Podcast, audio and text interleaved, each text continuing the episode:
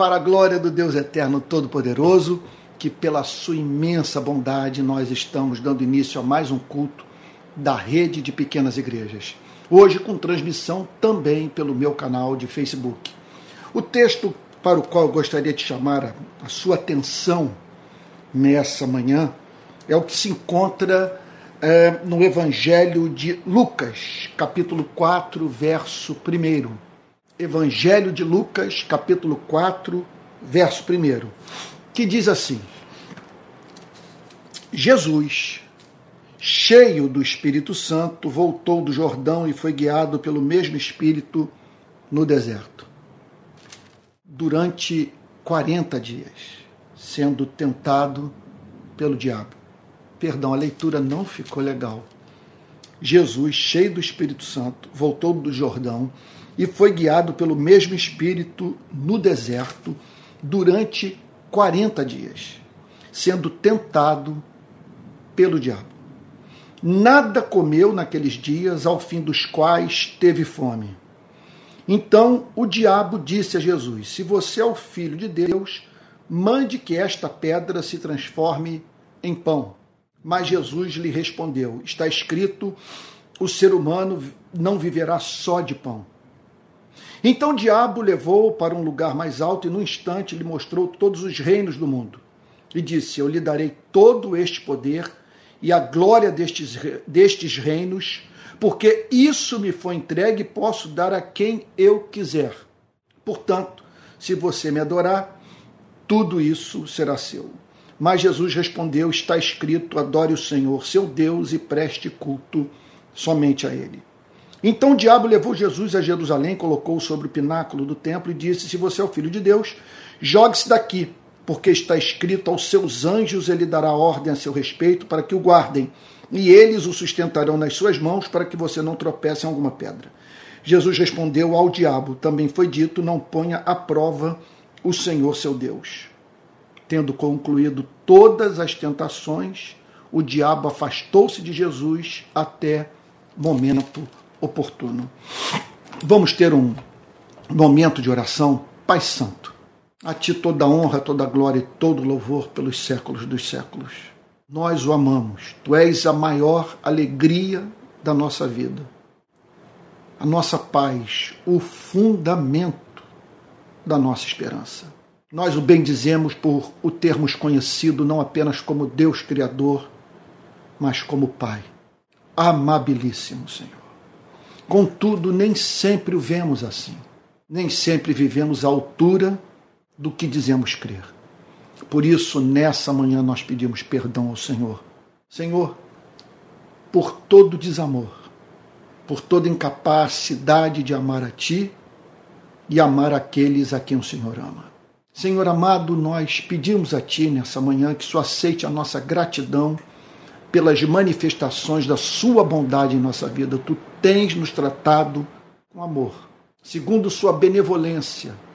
Tu tens nos fornecido o que é essencial para que cumpramos o nosso chamado. Senhor querido, nós pedimos que agora o teu espírito ilumine a verdade. A tua palavra é a verdade. Nós estamos aqui com Senhor, honestidade de alma, buscando entender o conteúdo de um livro que temos como inspirado, como palavra sua. Ó oh Deus, e tu sabes que temos inúmeros motivos para ter esse livro como o sustentáculo da nossa vida intelectual e moral. Ilumina o Senhor, porque nós acreditamos que em entendendo o seu conteúdo, nós discernimos a tua vontade. Nós aprendemos a amar. Senhor, se esse discernimento for pelo Espírito, nós contemplaremos a tua beleza. Faz assim, é o que te pedimos em nome de Jesus, com perdão dos nossos pecados. Amém.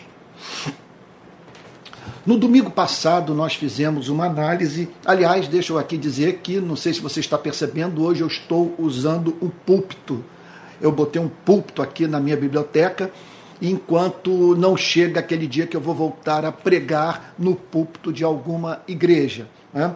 Então, para matar a saudade, hoje eu estou pregando de pé. Então vamos lá. Lucas capítulo 1, perdão, capítulo 4, versículo 1. Nós fizemos uma análise parcial dessa passagem no domingo passado. Então, diz assim: Jesus, cheio do Espírito Santo, voltou do Jordão e foi guiado pelo mesmo Espírito no deserto. Então, observe que todas as tentações que Cristo enfrentou naquele período de sua vida foram é, é, consequência da, da extraordinária experiência do batismo com o Espírito Santo. Ele havia ouvido a voz do Pai, Tu és meu filho amado em quem me comprazo. O Espírito Santo fora derramado sobre sua vida e agora ele é encontrado passando por provações severas, tentações, que faz parte do conjunto de provações desse mundo.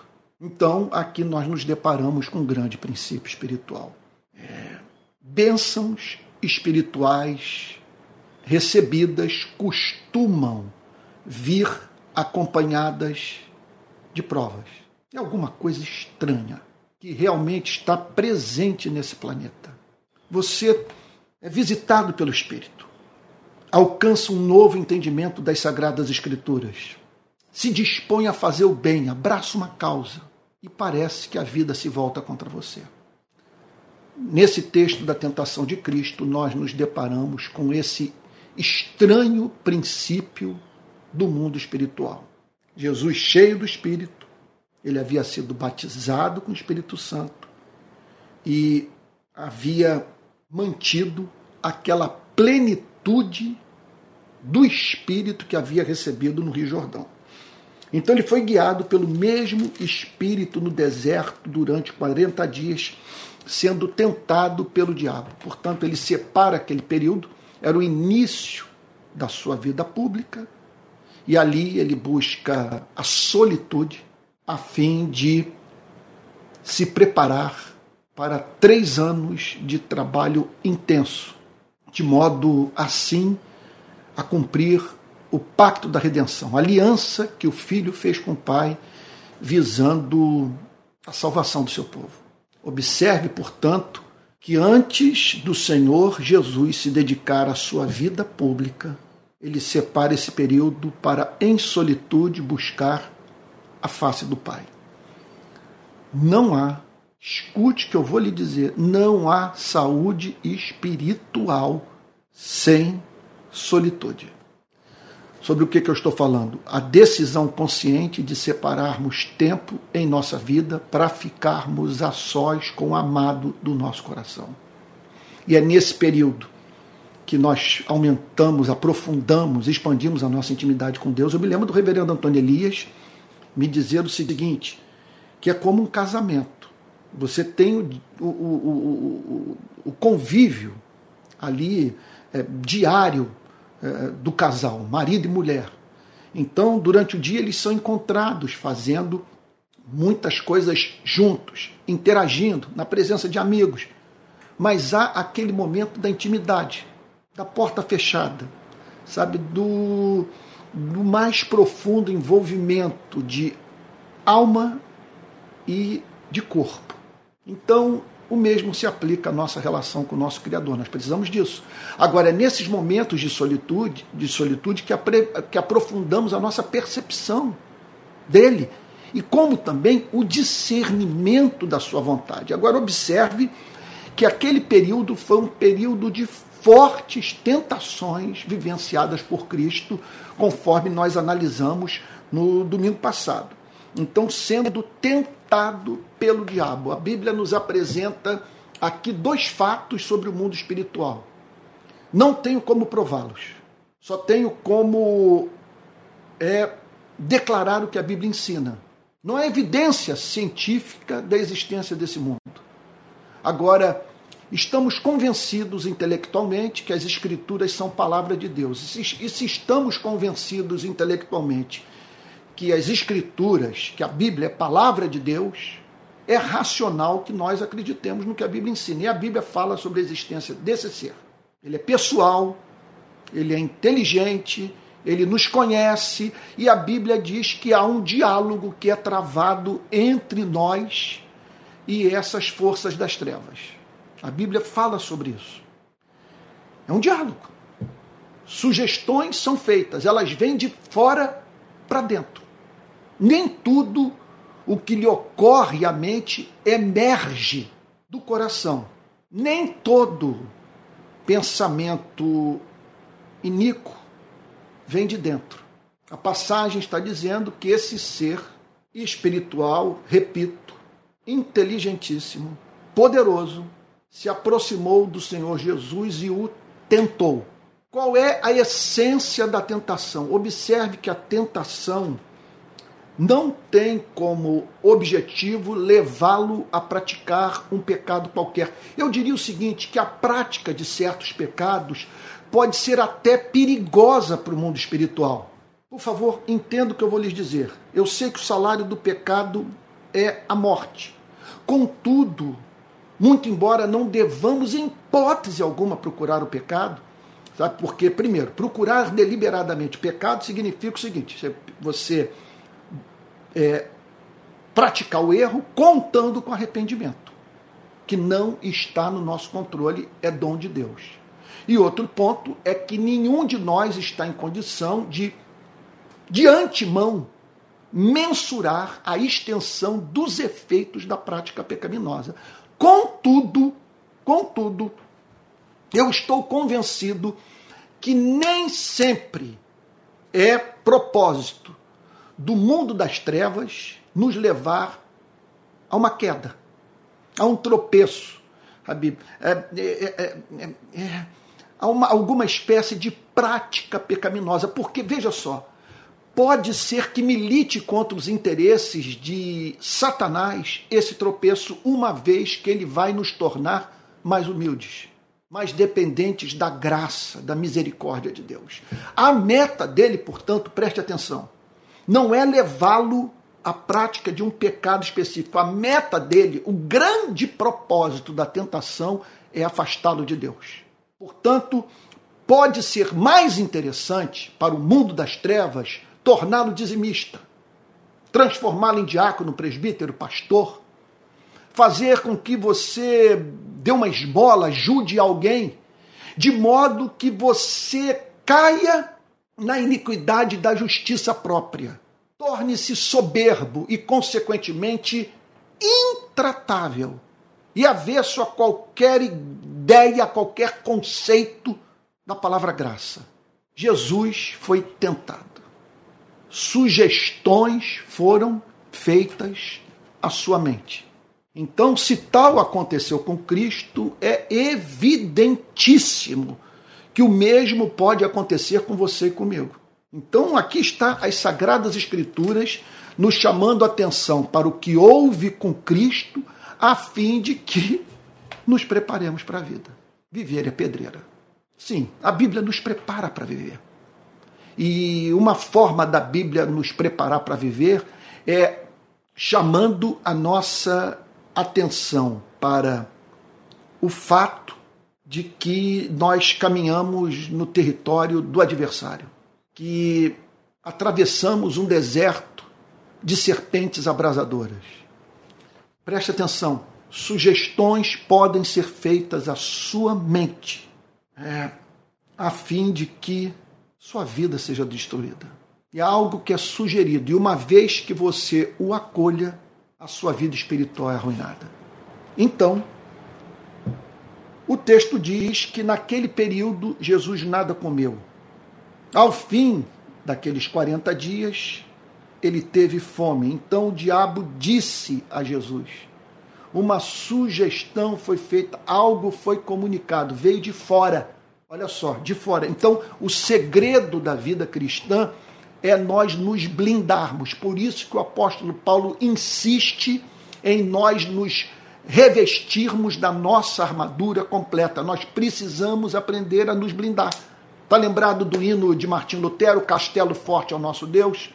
Nós precisamos nos proteger. Nós precisamos guardar mente e coração a fim de que esses dardos que vêm de fora não roubam de nós o amor, a fé, a esperança. Então é de grande importância que nós ouçamos a mensagem de Cristo: vigiai e orai. É isso. Esse que é o ponto. Eu, eu acabei de visitar a Normandia e aquelas praias do desembarque e, e, e andei por aqueles campos, por onde os soldados americanos, e ingleses, canadenses, australianos passaram, muitos dos quais minados, o que exigia da parte daqueles soldados o mais alto nível de prudência. Então não é que nós vamos viver alarmados, não é que vamos perder a paz, a esperança, o encanto, a alegria de viver, mas nós não podemos ser ingênuos. É isso o que o cristianismo tem a ensinar para você e para mim. O que o cristianismo tem a dizer para você e para mim é que esse é um mundo de, de ideias, de sugestões, de proposições absolutamente diabólicas que têm como propósito nos afastar daquele que nos criou. Então, essa é a lição mais básica que a tentação de Cristo nos ensina. Então o diabo disse a Jesus: Se você é filho de Deus, mande que esta pedra se transforme em pão. Olha, eu vou avançar, porque sobre esse versículo eu falei no domingo passado. Se você é filho de Deus, essa, é, é, é, eu diria que essa é a forma por excelência dele nos afastar de Deus. É despertando em nós um ressentimento em relação a Deus. É levando-nos a acreditar que nós fomos preteridos por Deus, que Deus não se importa por, com, com, com a nossa vida. Se você é filho, é, a, a, é, a sua meta é lançar uma dúvida nessa área da nossa relação com Deus. Que área eu estou falando? Da segurança da salvação. Se ele torná-lo inseguro quanto à sua redenção, ele vai roubar a sua alegria.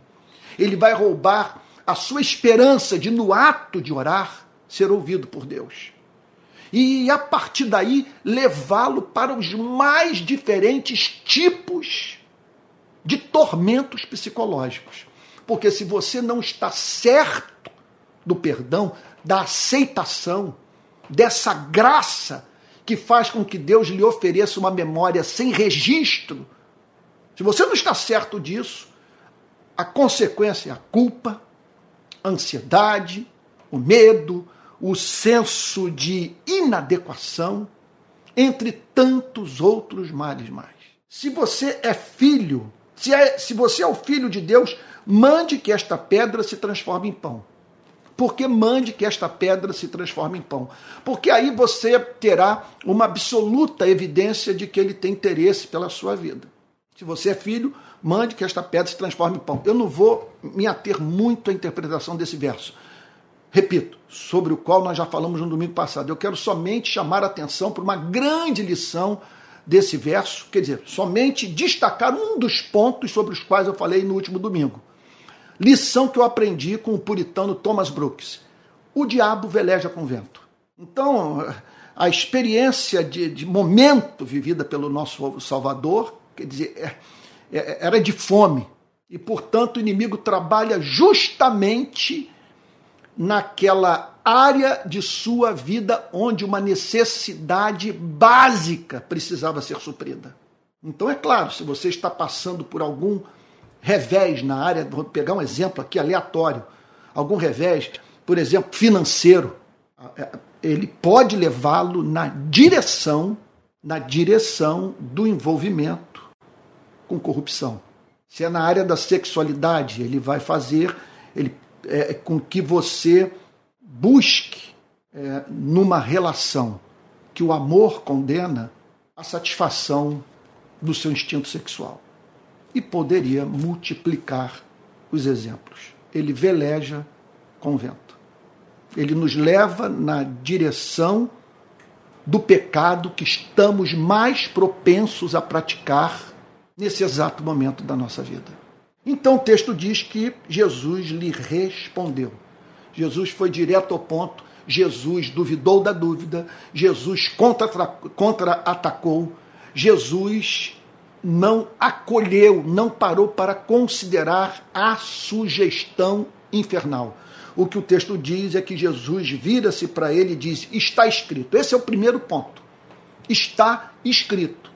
Há um fundamento, há um, há um registro escrito do amor que Deus tem por nós, da natureza do pacto que firmamos com Ele, das promessas que Deus fez a você e a mim. Nós também temos o registro da verdade divina, que pode servir de lâmpada para os nossos pés e luz para o nosso caminho. E que sempre cumpre esse papel quando nós levamos a sério essa mesma verdade. Então está escrito. Esse é o primeiro ponto, esse é o ponto de partida. Olha, o Espírito Santo nunca o conduzirá na direção de algo que represente violação clara da vontade revelada por Deus na sua palavra. O ser humano não viverá só de pão. Resposta direta dada pelo Senhor Jesus Cristo. Você está propondo a satisfação de uma demanda legítima da vida humana. Deus deu um estômago aos seres humanos. Eles precisam de pão para manterem a energia dos seus corpos. E esse pão está me faltando agora. Agora, só que os seres humanos não vivem só do pão. Os seres humanos vivem, diz o Senhor Jesus, de toda palavra que procede da boca de Deus, como está registrada é, essa declaração de Cristo no Evangelho de Mateus, que apresenta a descrição dessa mesma experiência vivida por Cristo. Quer dizer, essa narrativa ela pode ser encontrada também no Evangelho de Mateus e no Evangelho de Marcos. Então Jesus respondeu: vamos nos ater aqui apenas ao Evangelho de, de, de Lucas. O Senhor, o, o ser humano não viverá só de pão. Então, essa é uma forma de nós silenciarmos o inferno. Olha, você está me propondo algo para cuja satisfação, veja, eu terei de pecar. Observe, portanto, preste atenção no que o texto está dizendo. Havia a necessidade é, do pão, absolutamente legítima. Agora, o meio proposto para que o Senhor Jesus saciasse a sua fome era pecaminoso, baseado em dúvida, é, pronto para desviar Cristo do propósito do Pai para a sua vida. Então, muitas vezes nós somos traídos pelas hostes do mal por perseguirmos um objetivo justo, porém nos fazendo valer de meios pecaminosos. Olha, eu me lembro quando comecei o meu ministério na Igreja Presbiteriana da Barra, de um político ter me procurado oferecendo dinheiro a, a fim de que eu desse um espaço para ele na igreja, de modo que ele pudesse, ali na Barra da Tijuca, era o público-alvo daquele homem, ganhar alguns votos. Eu me lembro de ter levado para fora da igreja. Nós fomos andando. Né? Na verdade, nós estávamos caminhando na direção da porta de saída da igreja. E aí então eu fiz olhar para dentro da igreja e disse o seguinte: enquanto eu for pastor dessa igreja, não haverá envolvimento com política partidária. Nós não receberemos dinheiro. Na verdade, a resposta mais objetiva que eu dei foi: eu não, de modo algum, receberei dinheiro de candidato a fim de viabilizar os seus projetos políticos. Eu abro até um parênteses aqui para em dias em que estou sendo acusado de ter votado em bandido, é uma acusação recorrente nas redes sociais gostaria de dizer que eu não trabalho para o atual governo federal, não recebi nenhum convite para ocupar cargo. Ah, e se o recebesse, eu diria não, por isso não ser o meu chamado. Qual foi o ganho que eu obtive de declarar, seguindo minha consciência, publicamente o meu voto? Ganho pessoal. Qual retorno financeiro? só houve perdas. Ah, perdi em alguma extensão, até que não foi muito, seguidores nas redes sociais. Me tornei objeto de ódio por parte do número incontável de pessoas, em especial gente que se diz é, irmão e irmã na fé. É, e outras perdas mais que não convém mencionar. Agora, eu fiz por seguir a minha consciência, absolutamente seguro de que esse, essa era a melhor escolha moral a ser feita nas eleições do ano passado.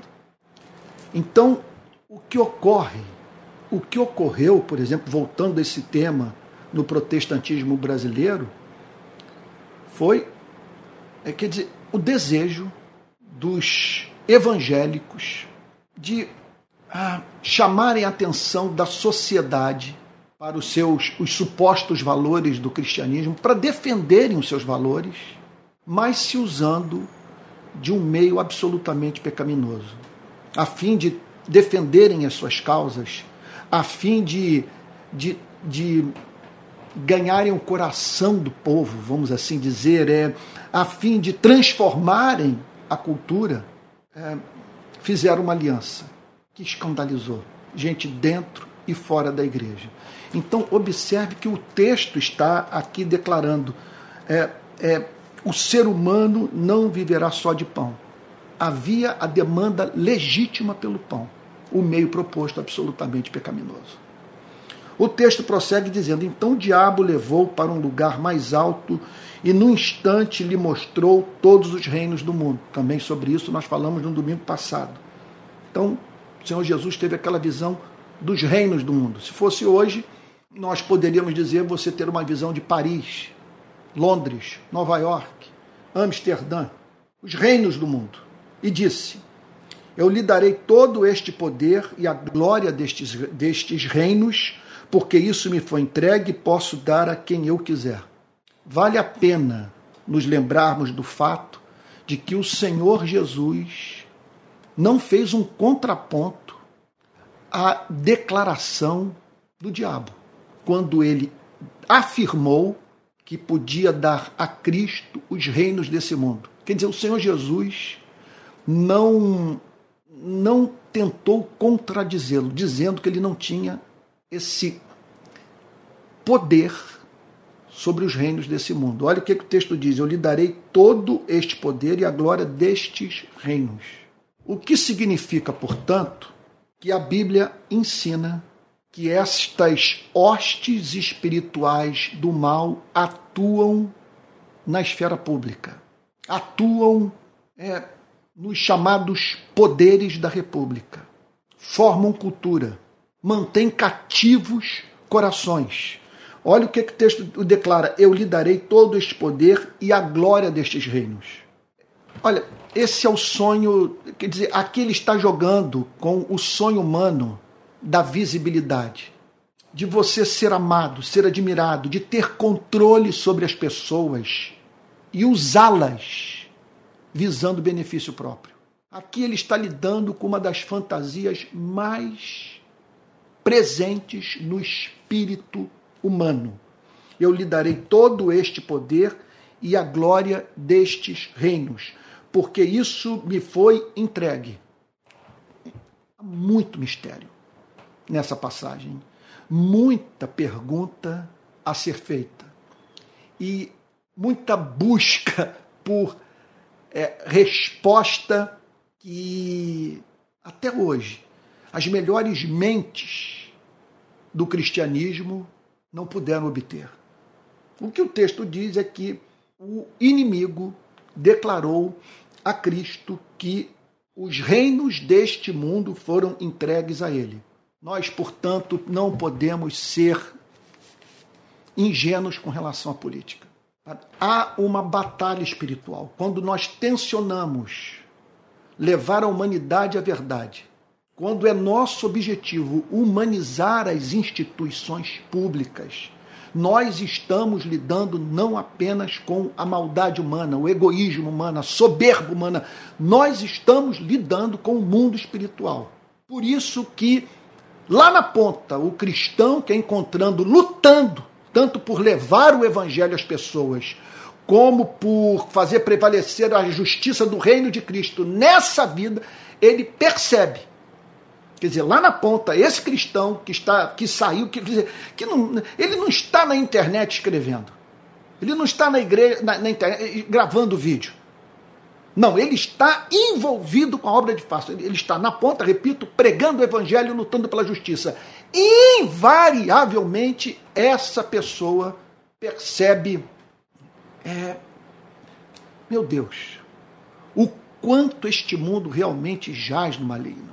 Quanto que maldade, egoísmo, avareza, ódio, indiferença permeiam, os, estão presentes nos corações daqueles que, que, que se utilizam, ou que manipulam, ou que comandam essas instituições. Uma batalha espiritual, portanto, é sempre travada. E aqui o adversário diz: todo eu, eu darei a você este poder e a glória destes reinos, porque isso me foi entregue e posso dar a quem eu quiser. Eu posso dar a quem eu quiser. Observe que o Senhor Jesus não chama de mentiroso. Não faz um contraponto a essa declaração. Que me parece que não, não, não teria o mínimo sentido se o diabo, na presença do próprio Filho de Deus, não, não tivesse a certeza que estava falando sobre algo que o Senhor Jesus sabia ser verdadeiro que ele tem é um campo de ação nesse planeta. Não me peça para explicar isso. O que eu sei é o seguinte: que eu estou há 40 anos servindo a Cristo. De 2007 para cá, envolvido com aquilo que poderíamos chamar de o ministério integral. Pregando, fazendo filantropia, lutando pela justiça. E o que eu posso lhe dizer é que eu tenho testemunhado do inferno. Eu tenho lidado com o diabólico eu tenho testemunhado o, o satânico. É isso que eu posso lhe dizer. É uma coisa impressionante. Então, eu darei aquele a quem eu quiser.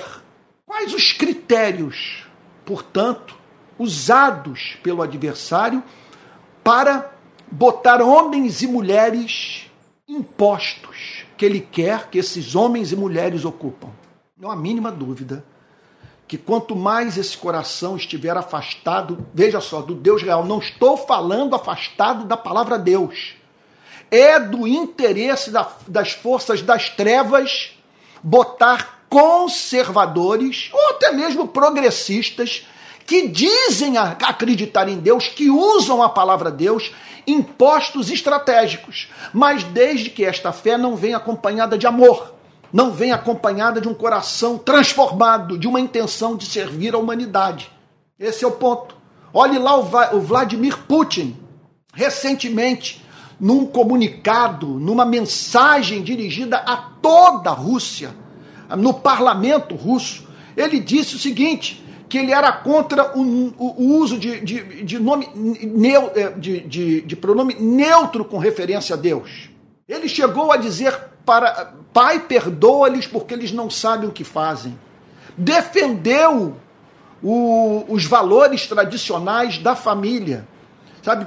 Quer dizer, ele usou do seu discurso para falar sobre o cristianismo, para falar sobre Deus, para falar sobre valores que são muito caros para os conservadores. Ele condenou explicitamente a pedofilia. Aí eu pergunto a você, em razão dessa agenda conservadora, nós podemos dizer que Vladimir Putin é o homem que Deus, é, quer dizer, é o homem segundo o coração de Deus para governar a Rússia.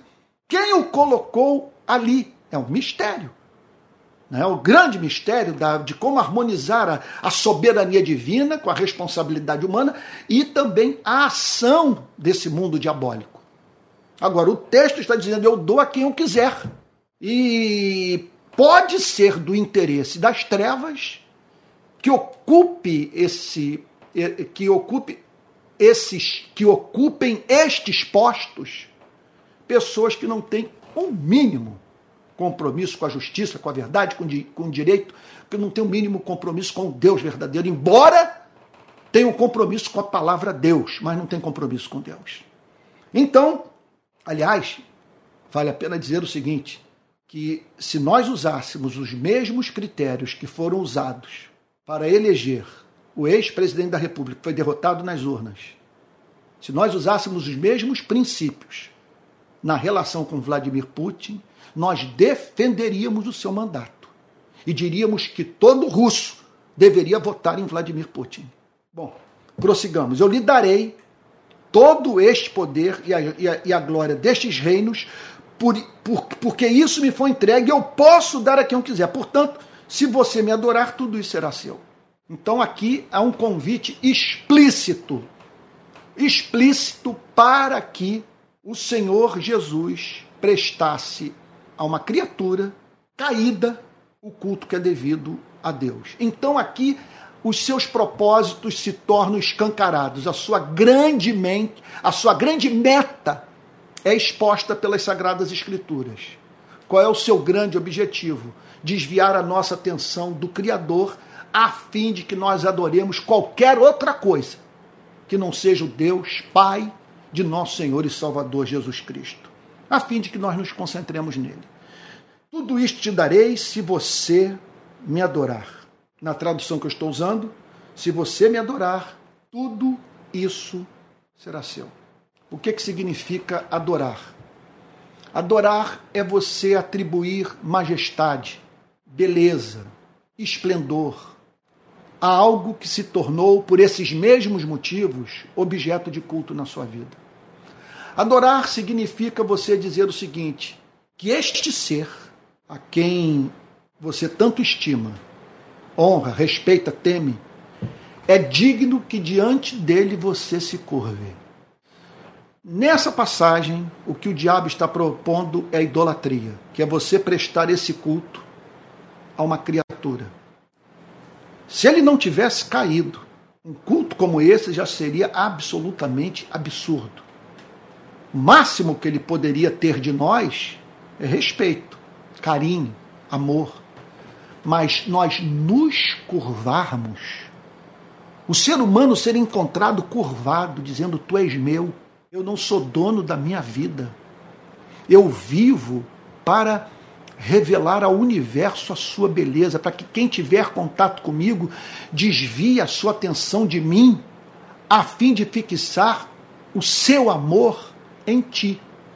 Só existe um que é digno desse, de, desse movimento de alma do espírito humano. Então, então, se você me adorar, tudo isso será seu. Mas Jesus respondeu: está escrito. Foi registrado, foi revelado, é racional, faz todo sentido. Essa é a melhor forma de nós lidarmos com essas sugestões diabólicas. É aquela coisa que lhe foi proposta, sabe? É aquilo, você olhar para ela e desmascará-la e dizer: não, isso vai de encontro a algo que foi revelado. Isso vai de encontro à razão, isso vai de encontro ao amor. Isso atende uma necessidade básica minha de momento, mas não atende a minha, a, a, a minha necessidade do ponto de vista da totalidade da minha vida. Mas Jesus respondeu: está escrito: adore o Senhor seu Deus e preste culto somente a Ele. Adore o Senhor seu Deus. Com isso, Jesus está dizendo que os nossos afetos devem estar em Deus, não na palavra Deus. Entenda esse ponto. Adore a Deus. Quando ele fala, quando ele fala sobre adore a Deus, ele não está falando de você adorar tão somente um ser autoexistente, infinito, é, imutável e único.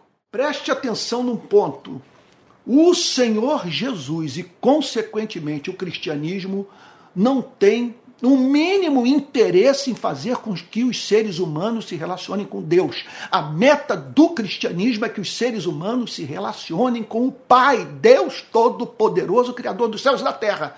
Você pode ser encontrado se relacionando com Deus.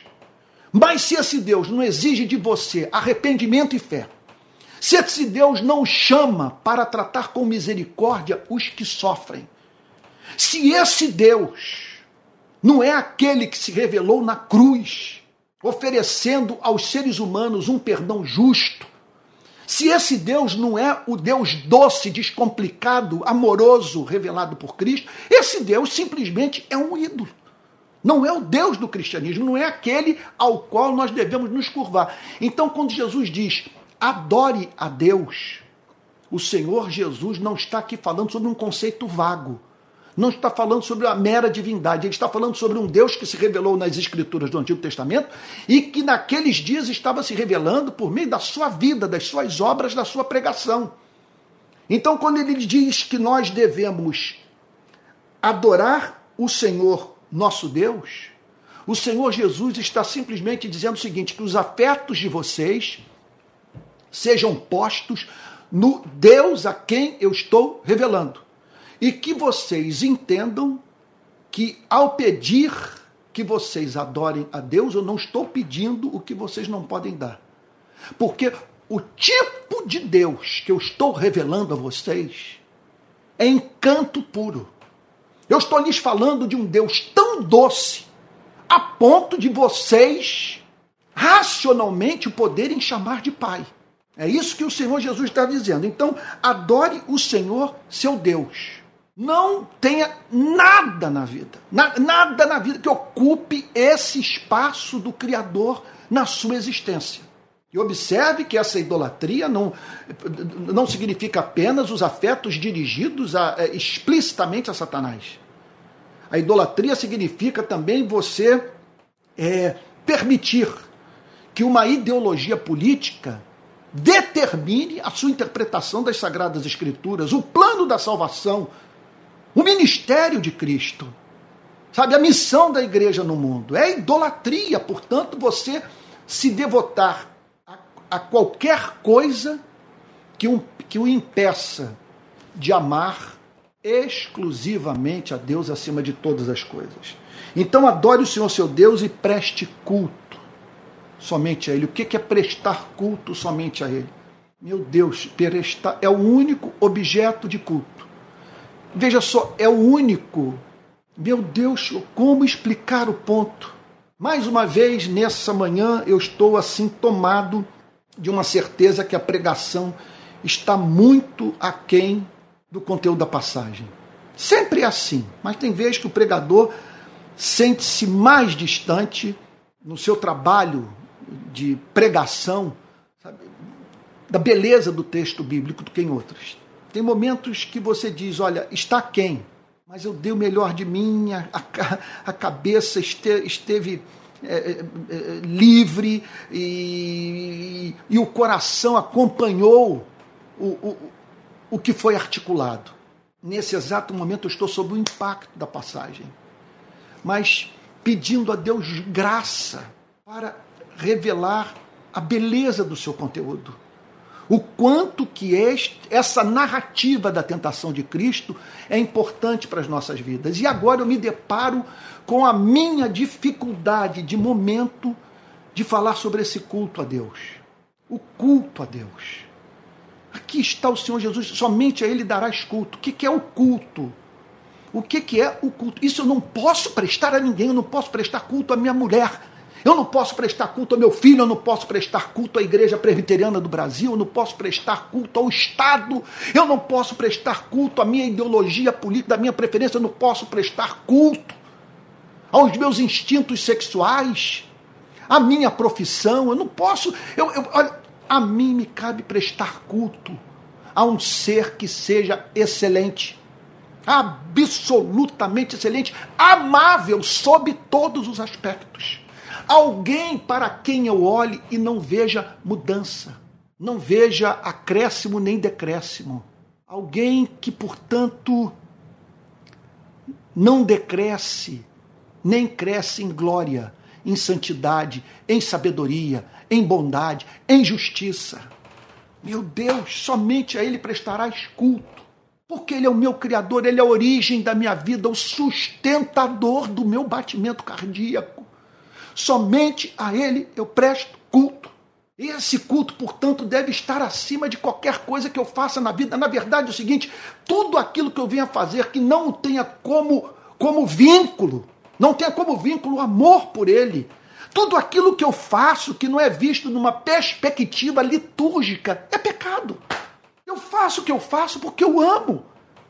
Eu faço o que faço porque eu estou encantado com ele, eu faço o que eu faço, porque ele é o amor da minha vida, eu faço o que eu faço, porque ele fez o que ele fez por mim, quer dizer, porque eu tenho a percepção do que ele fez por mim, melhor dizendo. Então, adore o Senhor seu Deus e preste culto somente a ele, somente a ele. Então o diabo levou Jesus a Jerusalém.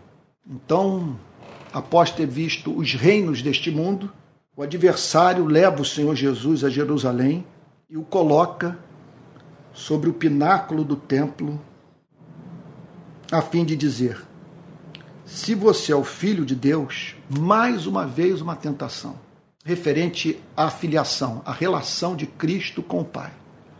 Mais uma vez, o propósito de abafar aquela voz: Tu és meu filho amado, em quem me comprazo. Olha, deixa eu lhe dizer uma coisa.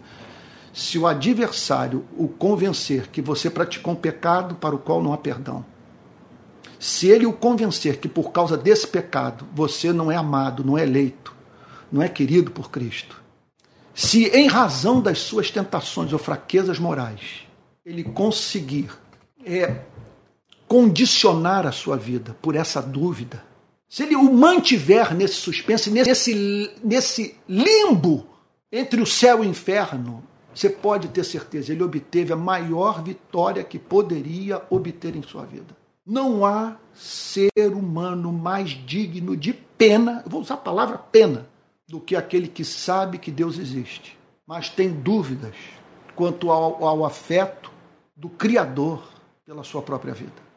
Então, se você é o filho de Deus, jogue-se daqui. Ele coloca o Senhor Jesus no pináculo do templo, sem a mínima dúvida, uma experiência mental, e diz: jogue-se daqui, porque está escrito: aos seus anjos ele dará ordens a seu respeito para que o guardem, e eles o sustentarão nas suas mãos para que você não tropece em alguma pedra. Ele vai e pega o Antigo Testamento e o apresenta a Cristo com uma promessa extraordinária. A promessa que Satanás apresenta a Cristo é uma das mais consoladoras dessa vida. Simplesmente está dizendo o seguinte: eu vou estar com você para o que der e vier. E eu vou livrá-lo. Eu vou enviar anjos para cuidarem de você, para que você seja guardado no seu caminho, para que você seja protegido na batalha espiritual. Isso é um fato. Nós vivemos, nós, nós não sabemos, é, não temos a certeza dos nossos queridos amigos católicos se são muitos ou apenas um. Mas não há mínima dúvida que os anjos são espíritos ministradores em favor daqueles que herdarão a vida eterna. Eu não tenho a mínima, zero dúvida quanto ao, ao fato de que minha vida, nesse momento, é assistida por anjos. E que tudo que eu vivi em 2022, todas as tribulações, é, pelas quais eu passei, só não roubaram o meu ser, em razão da obra da graça no meu coração, decretada antes de eu nascer, e o ministério dos anjos. Não tenho a mínima dúvida com relação a isso. Se foi um, foram vários, se eles mudam de turno, não sei. O que eu sei é que a Bíblia fala sobre esse, esse fato. Nós nunca estamos sós. Eu me lembro de um amigo meu dizer: onde quer que estejamos, nós somos maioria. Nunca estamos sós.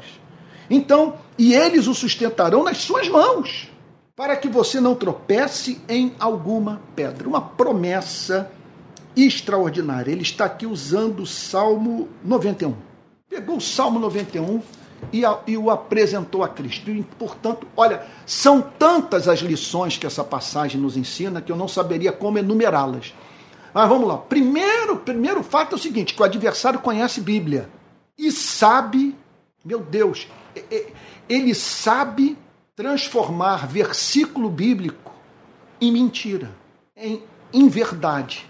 Essa passagem nos ensina que há tentações que são vividas apenas por nós, que acreditamos na existência concreta e objetiva de Deus, que os ateus não conhecem.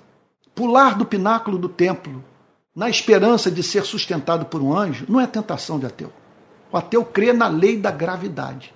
Os cristãos creem na lei da gravidade, certamente, mas também creem no ministério dos anjos. E por isso, eles podem ser levados pelo diabo a fazerem aplicações indevidas das Sagradas Escrituras, perdendo de vista a diferença entre coragem e temeridade. Coragem é você ir parar no pináculo do templo. Coragem é você expor sua vida ao perigo concreto, quando é isso que sua consciência exige que você faça. Agora, temeridade é simplesmente você expor desnecessariamente sua vida ao perigo. E isso ocorre na vida de não poucos cristãos em razão do fato de lidarem de modo ingênuo com a vida, tornando-se assim é, esses irmãos irmãos na fé presas fáceis do adversário que usa da sua própria fé a fim de fazerem com que esses irmãos tenham um comportamento irracional e até mesmo bizarro. Você olha para a coisa e diz: ah, Isso é bizarro. Isso é bizarro. Sujeito, por exemplo, outro dia eu vi no programa de televisão um pastor dizendo: se você tomar banho com esse sabonete, você vai ficar curado dos seus problemas emocionais. Então, o sujeito acreditar que é isso, que Deus é capaz de fazer uma promessa estapafúrdia como essa. Qual é o sentido dele pedir isso de mim? Um Deus que pede uma, uma, uma idiotice dessa de mim não é digno do meu amor. Então, se você é filho de Deus, jogue-se daqui porque está escrito, e aí então o Senhor Jesus responde ao diabo: também foi dito. Também foi dito. Então o Senhor Jesus aqui nos ensina a pensar duplo, a pensar de modo dialético, a pensar de certa forma em termos de tese e de antítese. O Senhor Jesus aqui nos ensina a preciosa lição. Você já me viu falar sobre isso numa outra ocasião, em várias ocasiões mas é um erro que eu vejo na vida de pastores, de políticos, de seres humanos, de pensadores, que é o erro de nós elevarmos um lado da verdade à condição de verdade completa. O inimigo apresentou um lado da verdade, mas não apresentou a verdade completa. Um lado da verdade é esse, é um lado extraordinário, comovente, que nos enche de esperança. Que lado da verdade é esse? O exército angelical está mobilizado a favor do povo de Deus. O Senhor tem uma aliança conosco. A travessia é árdua. É pedreira viver nesse planeta, mas você não está só e jamais estará só. Aqui está a promessa feita por quem não pode mentir e que não está brincando com você nem comigo. Aqui está. Esse é um lado maravilhoso da verdade que faz um contraponto às vozes do desespero. Contudo, contudo, não é a verdade completa. Jesus respondeu: Também foi dito: Não ponha à prova o Senhor seu Deus. Ele entendeu que aquela sugestão era uma forma de testar o amor divino. Quer dizer, não faça testes com Deus para saber se ele o ama, se ele é poderoso, se ele é fiel aos seus pactos. Isso é descrença. Isso é um ato de profanação, é brincar com o sagrado. Não ponha à prova o Senhor seu Deus. Ou seja, conte com a ação sobrenatural de Deus. Mas é, não use da fé para saltar do pináculo do templo. Creia no cuidado soberano do Pai. Ah, mas não viva a pedir demonstrações sobrenaturais do amor do Pai por você. Não conte com aquilo que o Pai não prometeu. O Pai não prometeu que o honraria quando você abdicasse do uso do cérebro. O Pai espera que você creia e nele confie. E que você use dos recursos naturais que ele provê para o seu povo, a fim de que seus objetivos sejam alcançados. E em tudo, aquilo que você faz, sempre pressupondo o amor que ele tem pela sua vida. Evitando assim de procurar extrair provas do seu amor por você. Respondeu Jesus ao diabo, também foi dito: não ponha à prova o Senhor seu Deus. Olha, fica aqui uma grande verdade, eu estou insistindo nesse ponto há muitos anos. Não há cristianismo sem conhecimento da, do, da doutrina os cristãos que estão mais expostos a comportamento, repito, bizarro, a extremismos, a ingenuidade, a se tornarem escravos das forças das trevas, a verem a Bíblia se voltar contra as suas próprias vidas, são aqueles aos quais falta conhecimento doutrinário, conhecimento da palavra. aqueles, portanto, que não conseguem, veja só, que em vez de sair em busca de versículo prova, pensam a partir, para tomarem alguma decisão na vida, né? versículo prova, então não tem esse versículo, e com base nele eu vou tomar tal decisão. Mas como enxergar aquele versículo à luz do todo das Sagradas Escrituras? Que luz a Bíblia, na totalidade da sua revelação, projeta sobre aquele verso?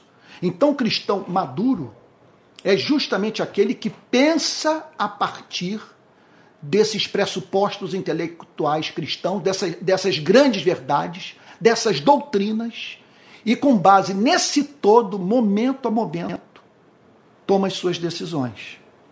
Porque ele tem a mente de Cristo. E isso é essencial. Portanto, um conhecimento truncado do Evangelho leva o ser humano a tomar, a, a seguir essa sugestão do inferno, pular do pináculo do templo. Pular do pináculo do templo. Verso 13. Tendo concluído todas as tentações, observe que ele foi, que observe que essas tentações representam as grandes intenções do reino das trevas para a vida da humanidade, o que ele quer que se cumpra na sua e na minha vida. Portanto, é uma passagem de imensa importância, que ela está simplesmente dizendo o seguinte: esses são os, os, os, os grandes descaminhos com os quais você se, vocês se depararão entre o dia da sua conversão e a morte. Essas são as principais sugestões. Esses são os convites que estão sendo feitos para os seres humanos. Isso é muito sério. Nós temos que olhar para tudo isso, por isso que eu peço que depois você releia. Olhar para tudo isso e vermos a nossa vida como vida que é vivida nesse terreno, nesse deserto de serpentes. Todo dia nós lidamos com essas sugestões de uma forma ou de outra. Às vezes elas vêm mascaradas. Mas se você fizer um, um diagnóstico das suas tentações, se você é, é, a, partir da tentação que está sofrendo, pensar em termos de.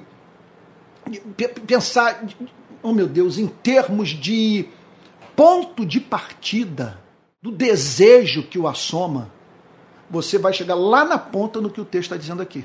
Lá na ponta. Como raiz de tudo, raiz, o básico, o movimento principal desse mundo das trevas é nos distanciar do Pai.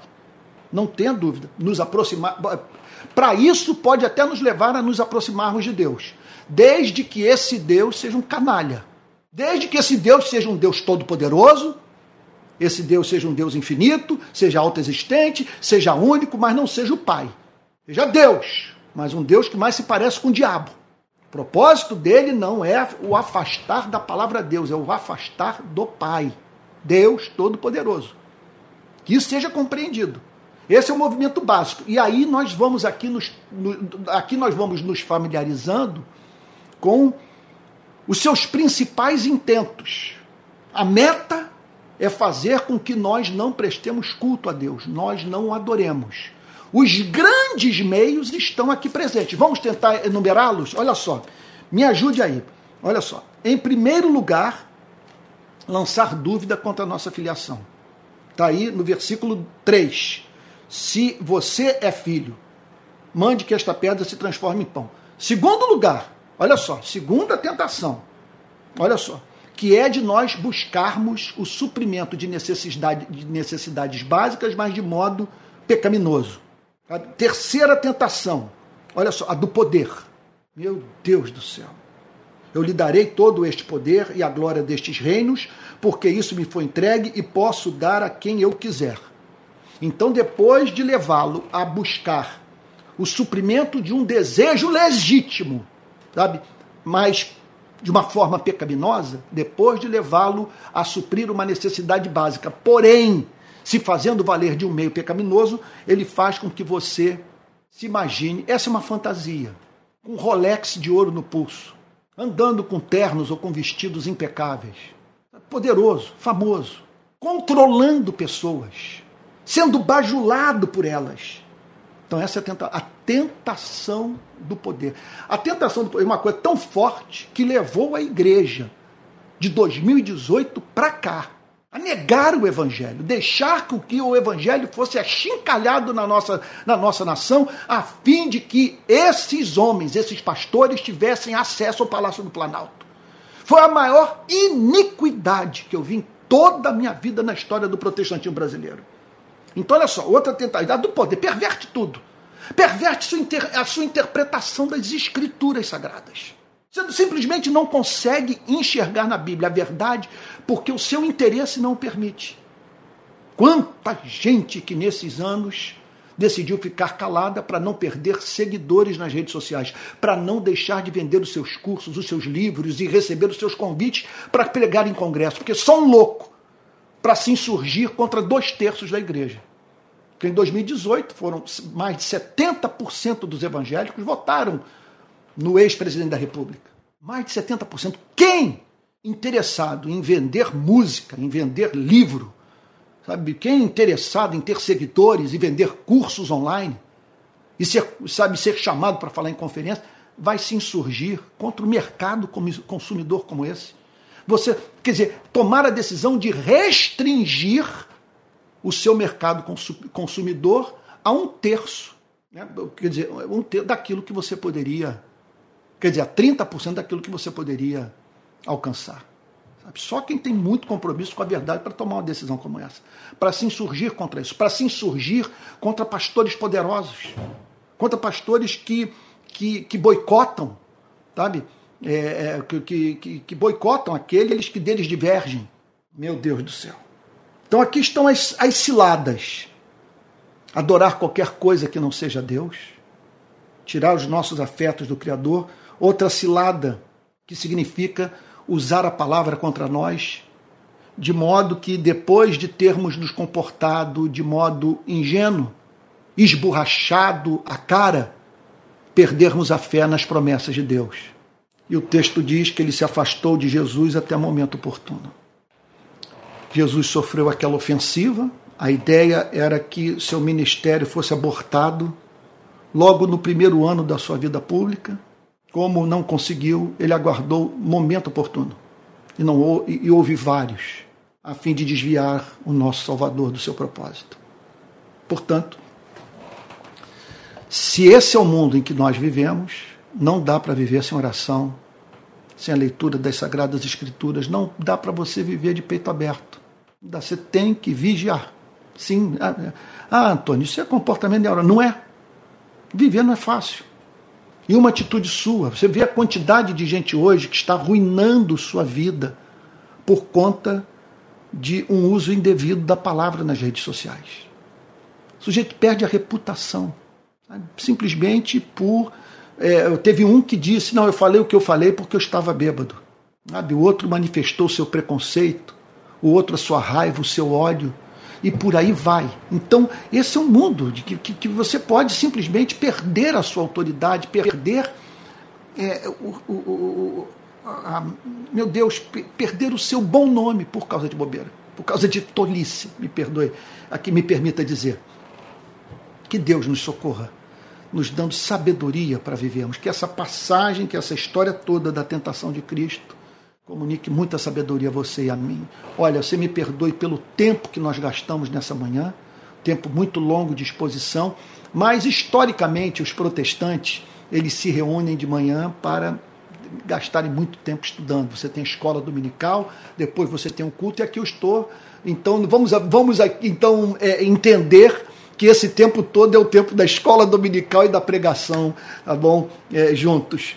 Mas eu espero que que Deus tem usado essa exposição longa para falar o seu coração. Vamos ter um momento de oração?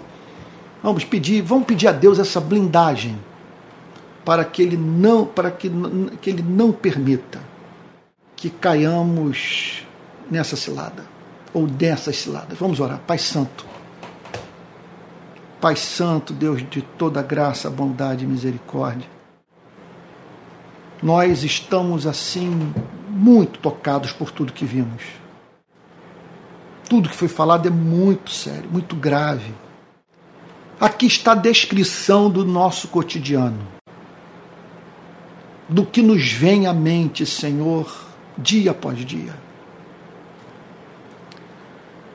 O que nós pedimos a Ti é essa proteção,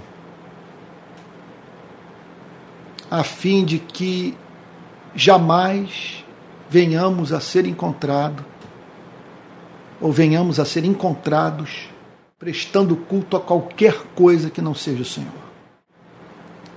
Ajude-nos, Senhor, a saber travar a verdadeira batalha espiritual, usando o cérebro, usando a Sua palavra, com nossas ações, todas governadas pelo amor pelo Pai. Senhor, e ajude os irmãos que nessa manhã estão enfrentando seríssimas provações nessa área. Terrivelmente tentados, Senhor. Dá-lhes graça, Senhor, porque tu sabes que se o Senhor não der o livramento, sendo frágeis, Senhor, como somos, negaremos o seu nome. Guarda esses irmãos, Senhor, como que por uma, assim, por um milagre, Senhor que agora é, eles ouçam aquela voz que mudesse o inferno, que eles se sejam tornados surdos para essas sugestões diabólicas, Senhor. Que nada os impeça de cumprirem o seu chamado, Senhor, e de entrarem no seu reino celestial, Senhor, podendo dizer: combati o bom combate, completei a carreira e guardei a fé. Faz assim em nome de Jesus, Senhor. Amém. Amém. Meus queridíssimos irmãos, prestem atenção no importante aviso que eu vou dar. Depois de muito orar pedindo a Deus orientação quanto ao meu ministério para o ano de 2023, eu entendi que é, é direção do Espírito Santo que eu me comunique o máximo possível. Eu estou com 60 anos, 40 anos de vida cristã, 40 anos estudando a Bíblia apaixonadamente, estudando teologia e lendo jornais, e lendo, na verdade estudando tudo. Né? Sempre procurando dar o melhor de mim no púlpito. Então o que, que ocorreu? Eu chego agora nessa idade que, se eu fosse um atleta, hoje eu estaria no banco, sabe, como técnico de futebol, por exemplo. Só que para o pregador, a idade é uma benção. Quanto mais velho, melhor. É o que eu espero que se cumpra na minha vida pela misericórdia divina. Porque também, depois de tudo que eu passei, de todo sofrimento vivido, chegar aqui e na idade avançada me comportar como um tolo, perder unção, perder entendimento, perder graça, perder amor, seria o fim para mim. Com 38 anos, se não me falha a memória, eu sei que antes dos 40, eu pedi a Deus, Senhor, que quando eu ficar velho, eu demonstre mais amor por ti do que fui capaz de demonstrar na minha juventude. E eu espero que isso se cumpra. Pois bem, então eu estou oferecendo na minha vida aos irmãos, de modo que possa me comunicar ao máximo com todos, visando a edificação da igreja. Então eu decidi transformar o meu canal de YouTube num seminário teológico. Eu montei uma grade de modo que a partir de amanhã, de segunda a sexta, às seis horas da tarde, eu vou estar tratando de alguma matéria do curso de teologia. Inicialmente, eu vou falar na segunda-feira sobre a relação da teologia com a filosofia. Vou falar sobre apologética. A minha ideia é preparar os cristãos para o debate, para a defesa e comunicação da fé. Na terça-feira, nós vamos estudar sobre teologia. Então, é um curso intitulado Grandes Temas da Fé Cristã. Nós vamos tratar de todas as doutrinas, tá bom? É a continuidade da escola de discípulos. Na quarta-feira, eu vou falar sobre política. Sabe aquele curso sobre relação do cristianismo com política? Ele já está todo gravado e eu subi todas as aulas, 45 aulas para o YouTube e vou disponibilizar todas essas aulas, mas, mas assim, conta gota sabe? Não vou botar à disposição de todos tudo de uma só vez. A minha ideia é que na, somente na quarta, uma vez por semana, na quarta-feira, eu vou estar falando sobre as grandes ideologias políticas à luz das Sagradas Escrituras. Quarta-feira. Na quinta-feira, vou falar sobre a história do cristianismo. Você vai conhecer os principais acontecimentos, as, os principais personagens e, e bem como o desenvolvimento intelectual da igreja é, no decorrer desses, desses séculos. Tá bom? Quer dizer, tudo que ocorreu desde a vinda de nosso Senhor e Salvador Jesus Cristo. Isso na quinta-feira. E na sexta-feira vou oferecer um curso sobre liderança. Então vou falar sobre todos os aspectos, desde a preparação do sermão, a entrega do sermão, o governo da igreja, a missão integral da igreja e por aí vai. Então, aí talvez você esteja perguntando, como é que você vai cumprir tudo isso? Veja, grande parte do meu trabalho já está feito. As aulas, olha, o curso de, teolo, de, teolo, de cristianismo e política já está completo, totalmente gravado. O curso sobre doutrina eu já tenho cerca de, de olha, eu, eu acredito de 60, 70 aulas gravadas. O de doutrina na terça-feira. O da segunda-feira, o de apologética, eu já tenho eu já tenho cinco aulas gravadas, tudo já programado no YouTube. Eu tenho certeza que eu vou cumprir pela graça divina. E o curso sobre história, esse eu vou montar, mas é um assunto que é minha área, inclusive, de formação acadêmica, a história do cristianismo. Então, eu, isso não é complicado. E o de liderança eu já tenho todas as aulas escritas. Todas. Então, eu vou conseguir fazer, é claro, eu conto com a sua oração. Então, olha só, como que você pode me ajudar nesse curso? Em primeiro lugar, é divulgando o link, compartilhando com o maior número possível de pessoas, porque nós precisamos elevar o nível intelectual dessa igreja, tá bom? Outro ponto também, é, esse curso é gratuito.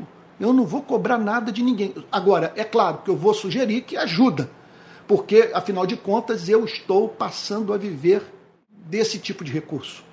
Só que eu estava assim, na, vivendo a seguinte experiência.